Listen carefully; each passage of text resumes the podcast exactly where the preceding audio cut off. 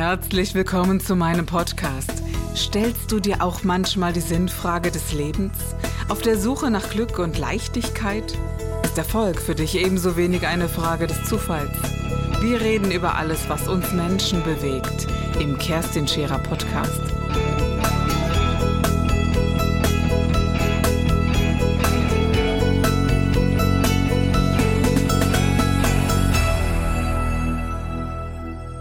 Ich habe heute für Sie einen wundervollen Gast einladen dürfen, Kai Schimmelfeder. Kai Schimmelfeder, ein junger Mann, den ich wirklich beeindruckend kennenlernen durfte. Das erste Mal bei einer äh, Speaker-Session, die äh, wirklich in den Anfängen bei dir stand. Du warst auf der Bühne bei uns äh, im, ja, im kleinen Städtchen Bernkastel-Kues an der Mosel. Und äh, als du auf der Bühne warst, hast du mich beeindruckt. Du hast mich beeindruckt damit, dass ich dachte, unten netter junger Mann, schöne Gespräche und dann kommst du auf diese Bühne und hast Dinge zu erzählen, die ja, die einfach großartig sind. Du hilfst Unternehmen, du hilfst mhm. Menschen. Ja, äh, erzähl ein bisschen davon. Ja, das war, das war so ein, so ein erster öffentlicher Auftritt. Also ich spreche ja schon sehr lange auf Bühnen, aber das war halt ein, ein, eigentlich eine kleine Bühne. Aber für mich ein, ein Sprung zu sagen, wir machen das Speaker-Business so professionell, um halt die Informationen, die wir zu verbreiten haben, an eine größere ja, Menschenmasse auch zu bringen, dass denen einfach das besser geht. Und das war so der, das war so eigentlich der, der Ursprung der ganzen Idee, zu sagen, wir machen es größer. Ja, aber auch du hast eine natürliche Art und Weise, äh, über viele Menschen hinweg zu wirken, wie ich finde. Du hast überhaupt keine Schwierigkeiten, vor 1000 Menschen zu sprechen, ja. auch gerne vor 2000 Menschen und man hört dir gerne zu. Du hast äh, ja nicht nur ein Buch geschrieben, das wir gleich vorstellen werden, sondern du hast auch wirklich eine Idee geschaffen oder ihr habt eine Idee geschaffen, die ganz besonders ist. Ja, das ist, das ist lieb, dass du das so siehst. Ja. Wir, wir, wir, betrachten das ja als totale Arbeit. Also so, wenn wir im Unternehmen beraten, ähm, ich bin ja nicht alleine, aber ich habe das Ganze aufgebaut vor jetzt fast 25 Jahren und das ist ja entstanden durch die eigene Problematik. Und durch diese ganzen Praxiserkenntnisse kannst du den Leuten einfach schneller ähm, Handgriffe zeigen, äh, Sachen umsetzen, kannst den Unternehmen besser helfen. Und das, das ist das, was ich jeden Tag, also ich finde das, find das einfach oberscharf. Ich finde das einfach total toll, dass man da Leute in eine Zukunft transportieren kann, von der sie vorher gar nicht wussten, dass es sie vielleicht möglich ist. Ja, wenn du das mal siehst, also wir sprechen ja zum einen von Fördermitteln, die ja. du vermittelst und ja. dass du sagst, äh, Leute, da gibt es ganz, ganz viel, was brach liegt, davon ja. wisst ihr gar nichts. Ob für den normalen Mittelständler oder ganz, ganz große, erfolgreiche und bekannte Unternehmen, die du ja auch betreust. Und ähm, was macht das aus? Und umgekehrt denke ich mir, ja, wie wesentlich für Deutschland. Für Deutschland, die dann sagen dürfen, wir haben noch mehr Unternehmen, die auch erfolgreich an den Start gehen, weil sie etwas umsetzen können ja. und die nötigen Mittel dazu haben, oder? Ja, das ist, wie du das sagst. Das, das ist, äh, für viele ist das Thema Fördermittel erstmal so ein Buch mit sieben Siegeln.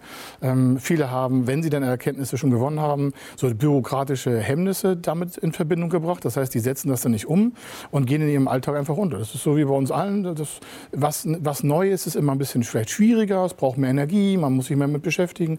Ähm, und dann lässt man es vielleicht dann doch ein bisschen schlafen schleifen und geht in den Alltag über. Das passiert dir, das passiert mir auch. Und äh, da, da muss man aber dranbleiben.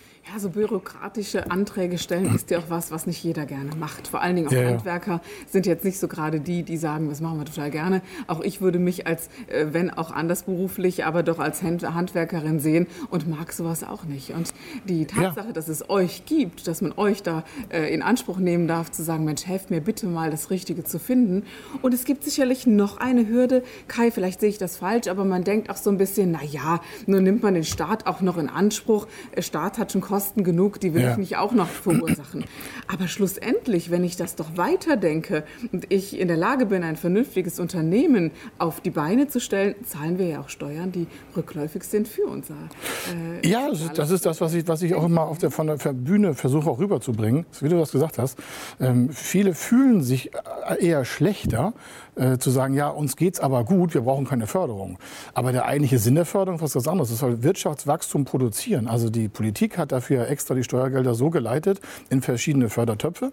Und äh, dafür ist, ist dann gesorgt worden, dass man sagt, okay, wir stellen hier Steuerung zurück damit Unternehmen Möglichkeiten haben, kostengünstiger, schneller, risikoärmer zu wachsen. Denn so ein Fördertopf, äh, sei es jetzt 100.000, 200.000, 500.000, eine Million, wir haben verschiedene Größen von Unternehmen, die verschiedene Projekte haben, ähm, die haben halt auch verschiedene Bedarfe. Und es ist nicht für jeden das Gleiche da, es sind halt über 5.000 Förderprogramme in Deutschland.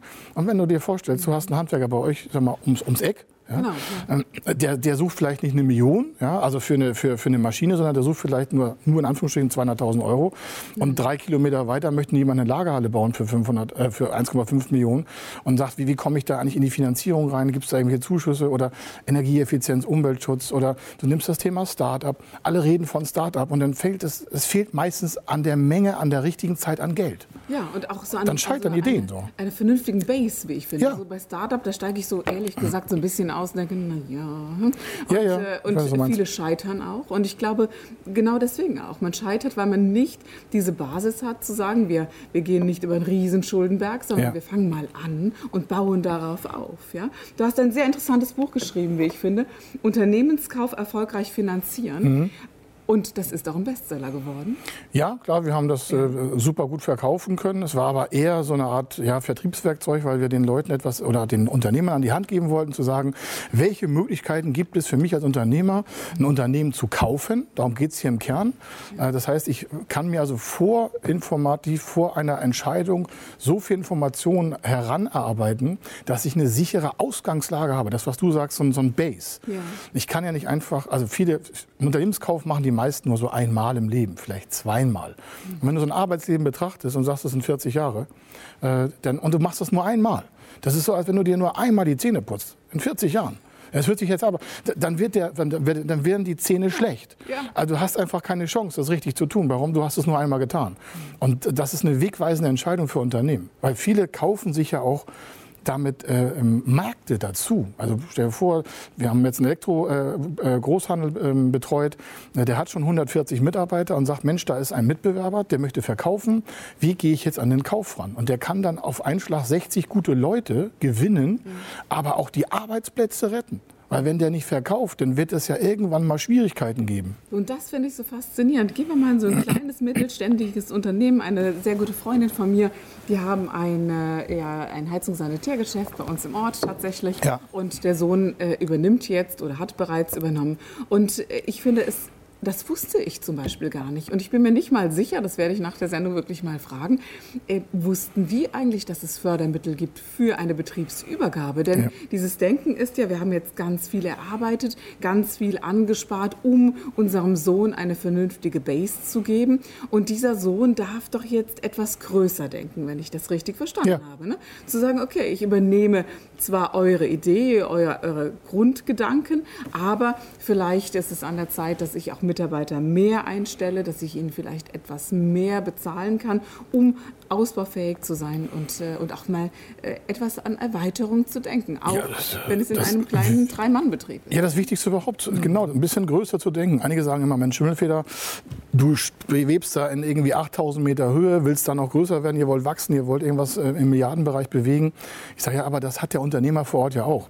Stell dir mal vor, jetzt dein Beispiel, der, der nimmt jetzt drei, vier Arbeitsplätze, also der Vater hat das Lebenswerk aufgebaut, Mutter meist in der Buchhaltung, ja, so halbtags, äh, damit das auch alles noch in den richtigen Zahlen bleibt. Ja, genau. Dann ist der Sohn vielleicht auf die Meisterschule gegangen, weil er wusste, Mensch, ich kann vom Vater einen Betrieb übernehmen oder die Tochter hat es gemacht. Das ist ja auch jetzt nicht so entscheidend, wer das dann macht. Aber was passiert? Der hat ja ganz andere Ideen, der junge Mann. Der kommt von der Schule, also von der Meisterschule und hört, weiß auf jeden Fall das Wort Digitalisierung und hat schon mal irgendwo Innovation gehört. Mhm. Damit kannst du natürlich heute einem, ich sag mal, 60, 65-Jährigen nicht sofort jedem kommen. So, ne? Mhm. Die sagen sich, was Digitalisierung, was ist das? Ne? Mhm. Brauchen wir das? Wofür ist das? Haben wir früher auch nicht gebraucht. Und dann hast du schon so erste Generationen, ich sag mal nicht Konflikte, aber da kommt eine alte Welt, eine neue Welt zusammen. Und da, dafür sind auch Förderprogramme notwendig und auch sinnvoll gestaltet, dass der Übernehmer sagen kann, ich fange an, Prozesse zu, vielleicht zu digitalisieren. Vielleicht kann ich in andere Märkte vorstoßen. Vielleicht kann ich meine Mitarbeiter besser entlohnen, weil ich bessere Erträge schaffe. Denn wenn der jetzt nicht am Unternehmen arbeitet, dann werden die sich ja irgendwann fragen, die Mitarbeiter, wie lange geht das hier noch gut? Mhm. Wir fühlen uns teilweise schon als Fördermittelberater bei uns, äh, bei Feder Consulting, als Aufklärer. Also ich nicht nur alleine durch die Vorträge, sondern alle Mitarbeiter sind bei uns ja Repräsentanten dieses Unternehmens. Ähm, und äh, das hat lange gedauert und es hat echt erst durch die Vorträge die Chance gebracht, mit Unternehmensgrößen in Kontakt zu kommen, mhm. die sich mit dem Thema vorher überhaupt nicht beschäftigt haben, weil die das echt in so eine, in so eine, äh, ja, in so eine böse Ecke-Treppe gestellt mhm. haben. Weißt du, so, so, ja, da sitzen dann so die, die die Fördermittel brauchen. Mhm. Und es ist genau andersrum. Ja, es ist genau andersrum. Europaweit äh, sind Unternehmen in der Größe, nimm dir, die, nimm dir die 100 größten Unternehmen in Deutschland, mhm. davon sind 80 Hidden Champions, das heißt, es sind Weltmarktführer. Von den 100 Unternehmen sind 80, das heißt, die haben ein Produkt, die sind weltweit der Nummer eins. Und wie haben das geschafft? Die haben Geld in die Hand genommen, Innovationsprojekte vorangetrieben, die richtigen Mitarbeiter gemacht, Risiken eingegangen. Das, ich, kann, ich kenne keinen Unternehmer, der nicht ein großes Risiko schon vor sich hergetragen hat, mhm. aber gleichzeitig auch schon sagt, ja, wir haben auch schon Fehler gemacht. Das wäre bei mir auch so. Ich habe auch schon viele Entscheidungen getroffen, die uns viel Geld gekostet haben, aber da muss man auch für Verantwortung übernehmen. Aber ich glaube, auch Fleiß gehört dazu. Das muss man an ja, einer das, gewissen das sind diese großen Unternehmen, die wir betreuen, die das mhm. werten. Die merken auch, okay, da sitzt jetzt nicht mhm. irgendwie so ein, ich sag mal, so ein Theorieberater ja. vor, sondern wir haben natürlich in den letzten 20 Jahren durch die vielen Projekte eine Historie von, von Erkenntnissen gewonnen die, ich will jetzt nicht sagen, nicht einzigartig sind, aber darauf greift dann auch so eine, ich sag mal, so eine Persönlichkeit drauf zu und sagt, Mensch, was können Sie mir da sagen? Wie ist die Wahrscheinlichkeit? Was würden Sie mir da raten? Warum? Weil wir ja nur immer das, wir machen ja nur die Unternehmensberatung, also als Fördermittelberater. Und da sind so viele Erkenntnisse bei uns vorhanden, dass da Menschen sagen, Mensch, ähm, können Sie mir da mal sagen, was so die Wahrscheinlichkeit, was gibt es mhm. denn da? So, sollte ich das lieber lassen oder nicht? Also wir werden immer mehr, also auch die Projektleiter von uns, mhm. so eine Art, äh, ja, so ein Trusted Advisor, ein Vertrauensgesprächspartner, bis es eigentlich erst in die großen Projekte reingeht. Mhm. Denn in so großen Unternehmen kannst du nicht einfach sagen, so, wir machen das mal.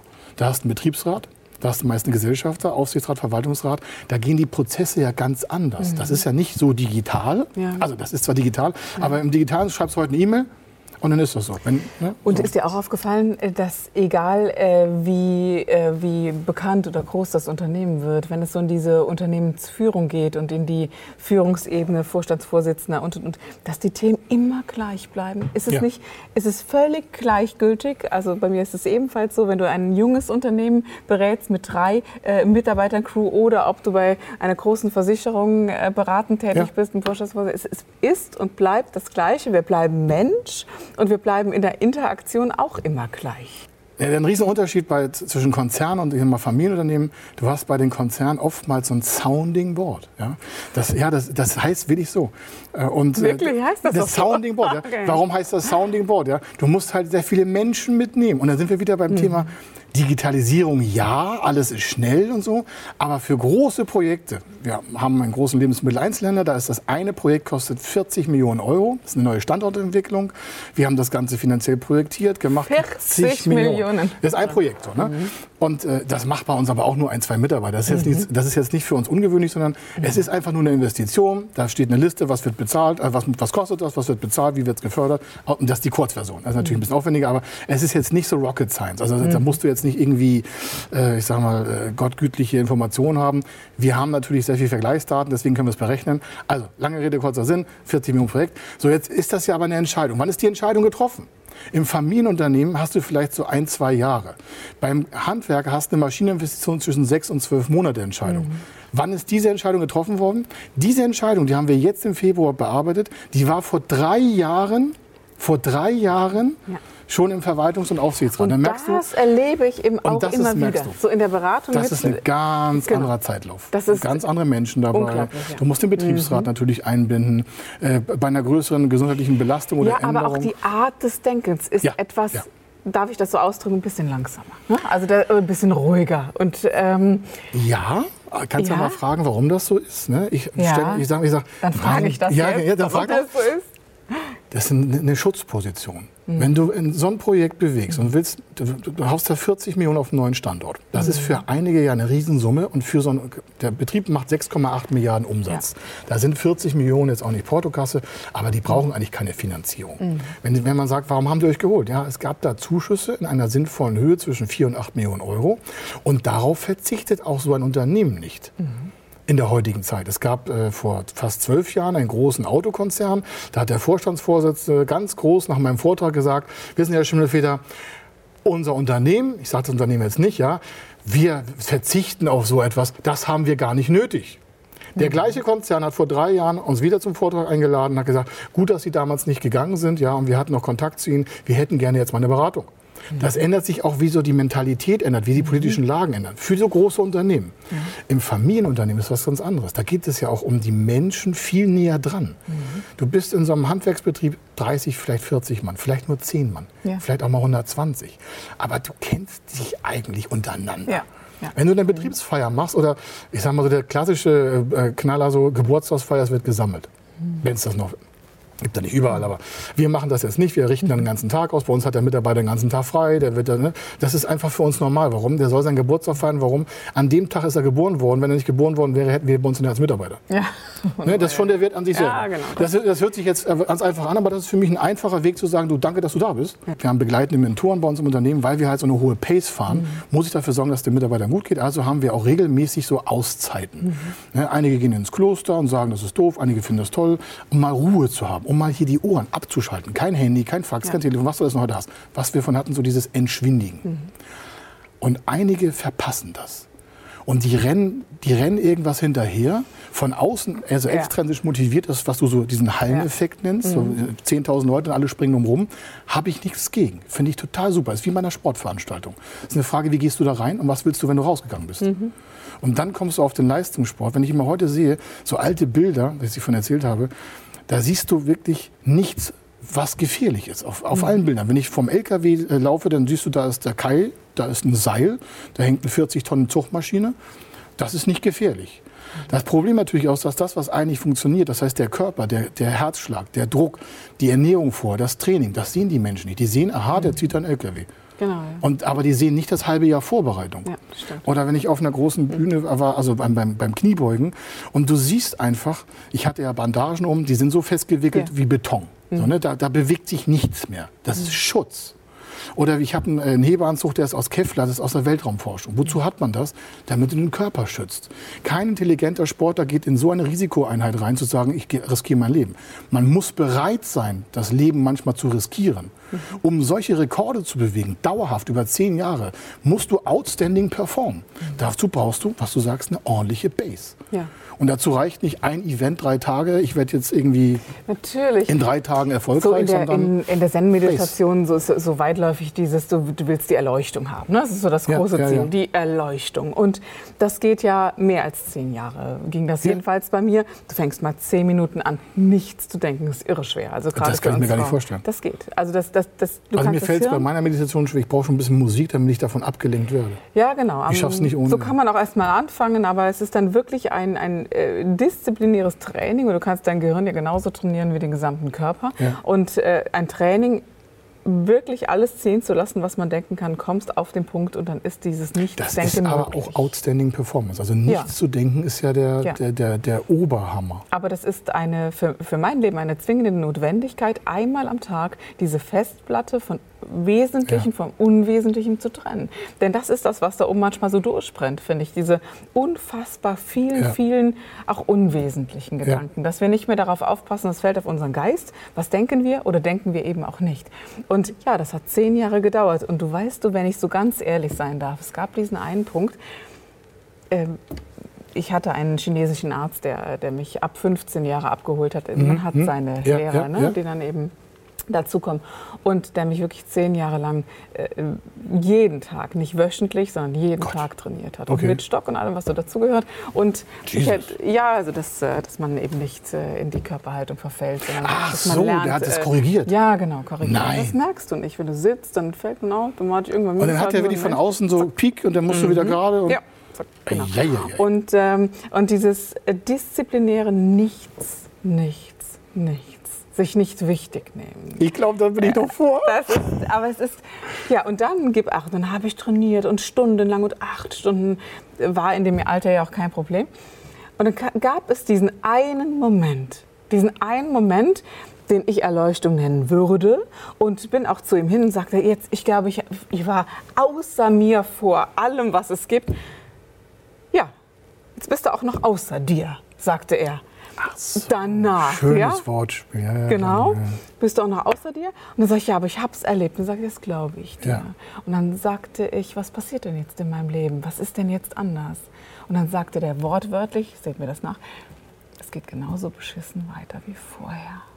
Und er hat mir diese, mit diesem Satz diese nimm dich nicht so Ja, wichtig ja. äh, und nimm mal alles nicht so wichtig. Und natürlich geht das Leben normal weiter, Ja. Kerstin, aber eben mit dem, was du hast. Also Kai, ich könnte noch stundenlang mit Ja, dir sprechen, ganz ehrlich. Es war großartig mit dir und ich danke dir von Herzen. Ich danke dir auch. Das war der Gib dich ganz Podcast mit Kerstin Scherer.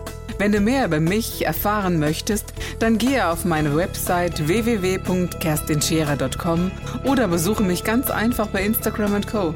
Du interessierst dich für bestimmte Themen, die du jetzt noch nicht gefunden hast?